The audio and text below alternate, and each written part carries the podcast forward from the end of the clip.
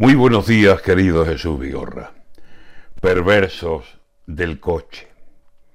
Ay, aquellos viejos tiempos de la importancia del paso.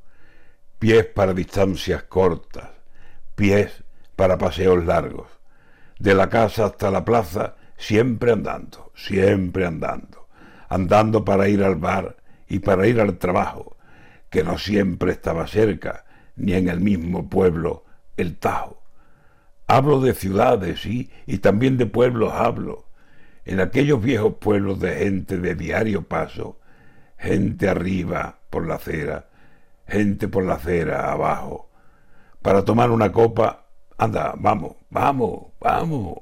Un pie tras el otro pie, y no haya prisas, paisano. Andando voy por el pan y por los otros mandados.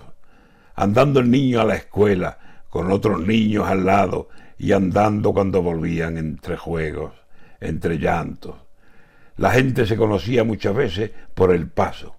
Y hoy ya ve usted, para andar hace falta recetarlo. La culpa la tiene el coche, que jamás lo abandonamos. El coche para ir a todo, desayuno, copa, rato de charla con los amigos, cualquier gestión o mandado, aunque la distancia sea no más de 200 pasos.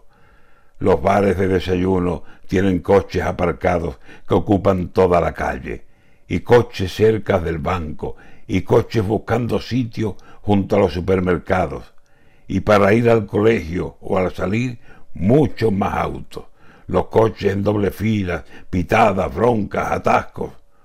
Un día habrá que prohibir tanta máquina rodando, y las calles de los pueblos recuperen viejo encanto de gente que va y que viene, caminando, caminando.